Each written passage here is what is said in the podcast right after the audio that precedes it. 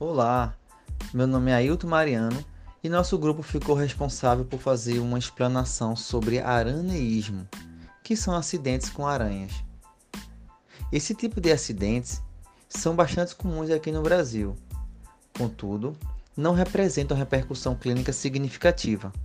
A maioria desses acidentes são de aranhas com habitats intradomiciliares e também tem uma predominância na região sul e sudeste pois nessas regiões as estações do ano são bem definidas. No período mais frio, acontece uma maior incidência de acidentes com aranhas armadeira, da espécie Foneutria, e nos períodos mais quentes, acontece uma maior incidência com aranha marrom, da espécie Loxoceles.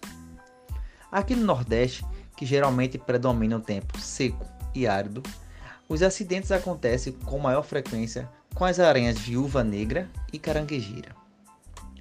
No geral, as aranhas são reservadas e não são agressivas.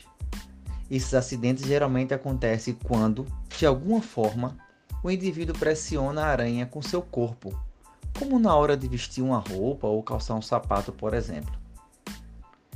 Logo adiante, iremos fazer uma abordagem sobre sintomatologia, diagnóstico e tratamento.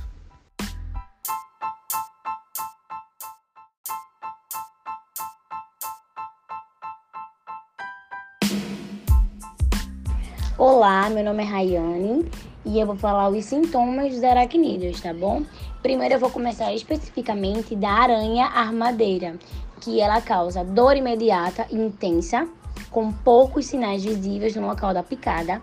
Raramente, crianças podem apresentar agitação, náuseas, vômitos e diminuição da pressão sanguínea, certo? E agora eu vou falar no geral dos sintomas dos aracnídeos, tá bom? Que é astenia, que é falta, falta de energia e fraqueza, né? Febre alta nas primeiras 24 horas, cefaleia, mialgia, náusea, vômito, visão turva, diarreia, sonolência e irritabilidade, beleza? Casos moderados tem também, que são lesão local, que é uma lesão no local, característica, né? E sintomas sistêmicos leves, tá bom?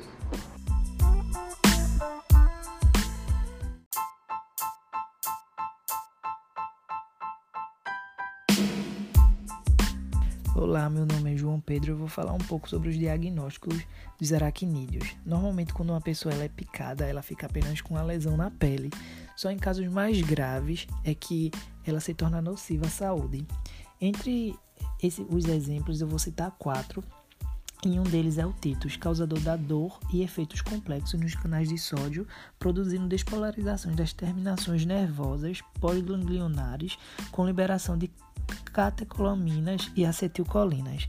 Temos também os luxoceles, que ativam as cascatas do sistema complemento da coagulação e dos, das plaquetas, desencadeando intenso processo inflamatório no local da picada, acompanhado de obstrução de pequenos vasos, edema, hemorragia e necrose focal. Temos os foneutria, que despolarizam as fibras musculares de terminações nervosas, sensitivas, motoras do sistema nervoso autônomo, favorecendo a liberação de neurotransmissores, principalmente acetilcolina e catecolaminas.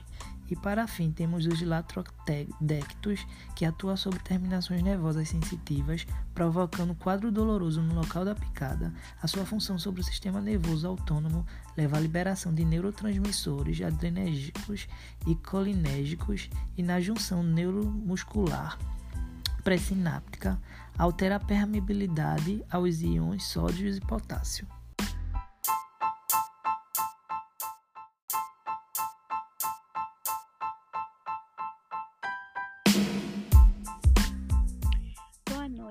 Meu nome é Yasmin e vou falar sobre o tratamento de acidentes com aracnídeos.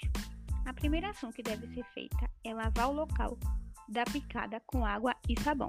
Não fazer torniquete ou garrote, não queimar, não espremer, não fazer sucção, nem aplicar folhas, pó de café ou terra, para não causar uma infecção.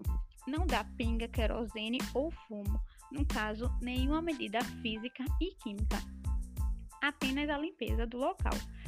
E logo após essa, essa ação levar para a unidade de saúde mais próxima. Normalmente, o tratamento na unidade de saúde é feito baseado em soroterapia, específico para cada caso, e com administração via endovenosa, com diluição em solução fisiológica ou glicosada.